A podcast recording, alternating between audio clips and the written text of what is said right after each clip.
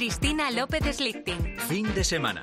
Cope, estar informado. Beba dos litros de agua al día, no más de dos mil calorías. Haga ejercicio moderado, no beba demasiado. Mucho cuidado con la sal que sube la tensión y los rayos de sol.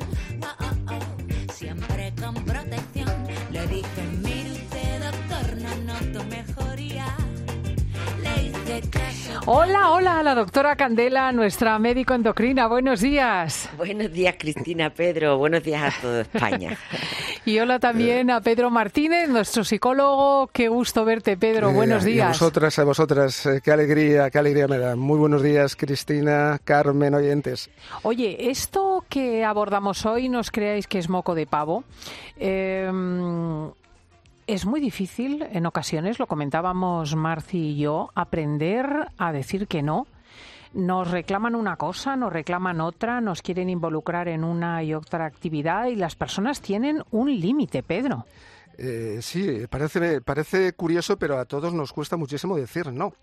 Es una palabra que, realmente hasta nos cuesta pronunciarla, ¿eh? porque muchas veces, claro, la connotación que tiene es que podemos eh, hacer daño al otro y las personas eh, tendemos, tienden a ser eh, generosas y, evalúan muy mucho cuando van a decir no a una petición, a una demanda.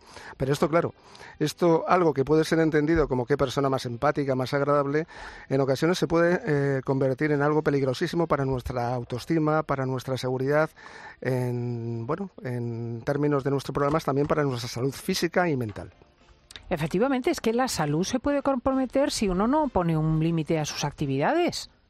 Carmen. Sí, sí, totalmente, porque mira, yo es verdad que confundimos el, el- las personas que dicen siempre sí, qué generosas, qué bien, qué generosidad, y las personas que dicen que no, eh, se- se- directamente las relacionamos con egoísmo, y no es así. Porque ese concepto realmente en principio nos genera culpa, pero eso no es así. O sea, la generosidad es saber también decir que no en muchas ocasiones.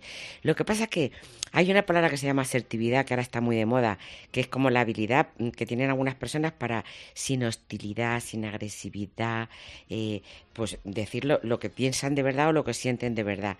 Entonces, para decir que no, hace falta ser asertivo, o sea, todo tiene todo es muy complicado. De todas formas, yo creo que eso se va adquiriendo con la edad. Al principio, como eres muy inseguro, pues mm, vas creciendo, vas madurando y te vas dando cuenta que es que realmente lo importante es aprender a decir que no. Es muy importante. Bueno, ¿y cómo se aprende a decir que no? Pues eh, sobre todo hay que tener la convicción de lo que está planteando Carmen, ¿eh? la importancia que tiene que nosotros aprendamos pues a decirlo. Y esto eh, tiene que partir muchas veces de todo lo que son unas enseñanzas que vamos recibiendo. Y en el caso de que eso no sea así, pues, pues nada, tenemos que utilizar, además lo ha dicho muy bien Carmen, tenemos que utilizar la asertividad como base. Y ella ¿Pero lo ha qué es la asertividad? La asertividad es la capacidad de expresar pensamientos, deseos eh, y convicciones de una forma clara y rotunda, respetando a los demás y respetándose a uno mismo. O sea, Esta- uno tiene, en definitiva, que valorarse. tiene que valorarse y tiene que aprender a que la autoestima, los autoconceptos, las autoimágenes, todo esto que decimos los psicólogos, tiene que ver mucho con el conocerse a uno mismo. Ahí es donde está la clave. Eh, me tengo que conocer, tengo que saber lo que son mis deseos, mis opiniones, tengo que ser respetuoso conmigo mismo, entendiendo que estas opiniones no las conocen los demás y que muchas veces les tengo que aclarar con un no que eh, son las mías y que son tan dignas como las que puedan ser las del otro.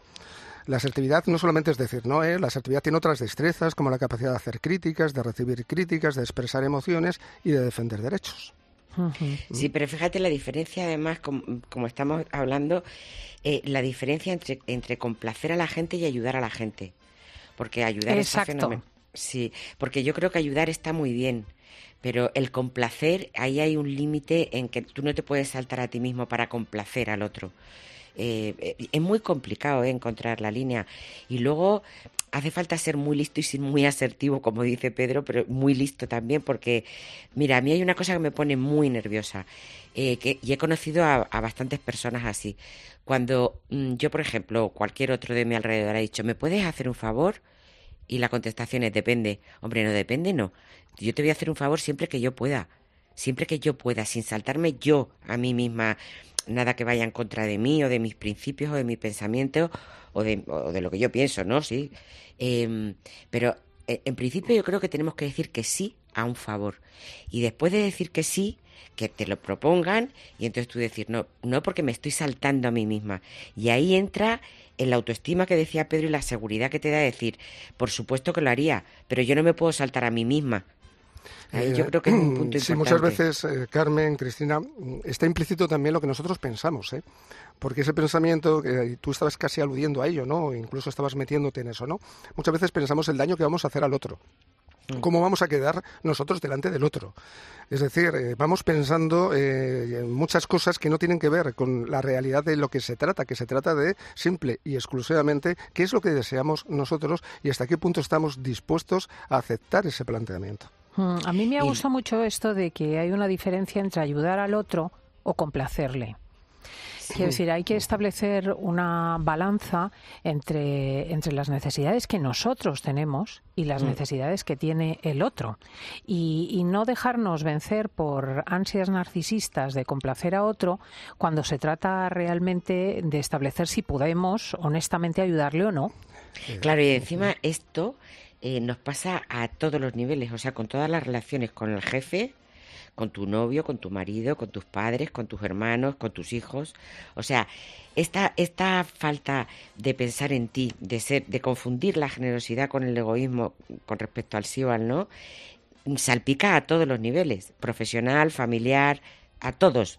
Y, y- y tenemos que estar muy atentos, porque al final te va minando. Esa gente que siempre dice sí, sí, sí, y te va saltando, te va, se va saltando a sí misma, te va minando la autoestima. Y, y te da inseguridad. Bueno, y sobre todo te agota. Quiere Sí, decir sí, que llega, bueno, y acabas llega un agotado. momento que uno tiene una agenda que llega hasta donde llega y que tiene que valorar muy estrictamente a qué dedica su tiempo y, y cómo se cuida. Claro, y también tenemos que decir que no con esto, ahora vamos a plantear el no como algo eh, rutinario y como algo que se utilice como, como base de todo, ¿no? Eh, decías antes, eh, Carmen, el sí, el sí, el ser generoso, pero también el ser consecuente con lo que se me está pidiendo. La persona que, lo contrario a, a ser asertivo, decimos que es, por un lado, el ser pasivo, que es la persona que nunca es capaz de decir no, y la persona que continuamente con su agresividad, eh, que ya llega casi al punto de agresión, está continuamente imponiendo sus juicios y sus opiniones, no siendo capaz de empatizar con el otro. Así que, que si hacemos este ejercicio, tengamos esas referencias para no caer sobre todo en la agresividad o en la agresión hacia el otro. Y luego no por la, por la, por el buenismo, porque a mí, a mí también yo quiero estar muy atenta a, ser- a no ser buenista, porque el, el buenista no es bueno, es buenista. Y entonces, por ejemplo, eh, ¿quién no conoce un cas- ca- casos, o personalmente o alrededor, por ejemplo, de, de gente que le haya pedido dinero? Y entonces eh, dices, sí, sí, sí, pues yo lo tengo, se lo doy a un hijo, a un primo, a un tío, a, a un amigo, a lo que sea, ¿no? Y luego lo pasas tan mal, te reconcome tanto, te da tanto vértigo y simplemente le tendrías que haber dicho desde el principio, mira, no, mira, no, porque sabemos los enredos que puede haber posteriormente y no me compensa, pero claro, decir Pero que no no, solamente porque pueda haber enredos, sino porque verdaderamente ayudas a otro cuando lo sustituyes. Quiero decir, si alguien te pide algo inadecuado, incluso para sí mismo, haces mal en proporcionarle lo que en definitiva va a utilizar mal. Pero Eso esto, es. esto se ve mm, se ve cuando son pequeños los niños, ¿eh? Eh, ya los padres lo, lo suelen hacer. ¿eh? Que cuando un niño pide algo y pide algo, muchas veces decimos cuando piden juguetes y juguetes y juguetes, y nosotros eh, no somos capaces de entender el daño que le podemos estar haciendo a esa persona si somos eh, capaces de, eh, de- de- si no somos capaces de decir no y continuamente estamos atendiendo a sus demandas, simplemente por la sensación de culpa y por la sensación de cómo nos va a ver. Es muy importante lo que dices, Cristina, y sobre todo también, claro, ahí están nuestros valores, nuestras creencias, nuestros, nuestros deseos, que tenemos que saber gestionarlos, pero con muchísima inteligencia y arte. Mm, Y, y los límites de los que hablamos siempre, qué importantes son los límites. Tener límites. O sea, que, que Mm. y lo que nos cabo- cuesta ponerlos. Sí, sí, totalmente. Es que es incómodo algunas veces. Es, in- es, es, es, eh, difícil ir desarrollando una caridad con el otro para decirle que no con una cierta ternura. Eso es. Eso Qué es bonito. Sí, Cristina. es que lo has dicho, lo has, has puesto, has puesto la guinda al pastel, Cris. Es que no es nada fácil. Eh, No, claro, no, no, es dificilísimo. Pero sí, claro, sí, hay que tener convicción de que lo que estamos diciendo es lo que tú antes planteabas, que es un bien, no solamente para él, sino para nosotros. Hmm. Estamos Claro, él no- enseñando también a la otra persona a ser capaz de ser resistente a la frustración y también enseñándole a que diga no de vez en cuando. ¿eh? O Sí, sea, que sí. esto es lo que hay que tener siempre eh, en cuenta para, para lo que tú planteas, para tener esa ternura. Sí, sí, sí. ¿Sabes quién generosidad- tiene ese don para, para, bueno, decir que no cuando conviene y, y animar y decir sí cuando es oportuno? Mi señora madre. Eh, Voy no a llamarla no enseguida y voy a preguntarle. Carmen, muchísimas gracias.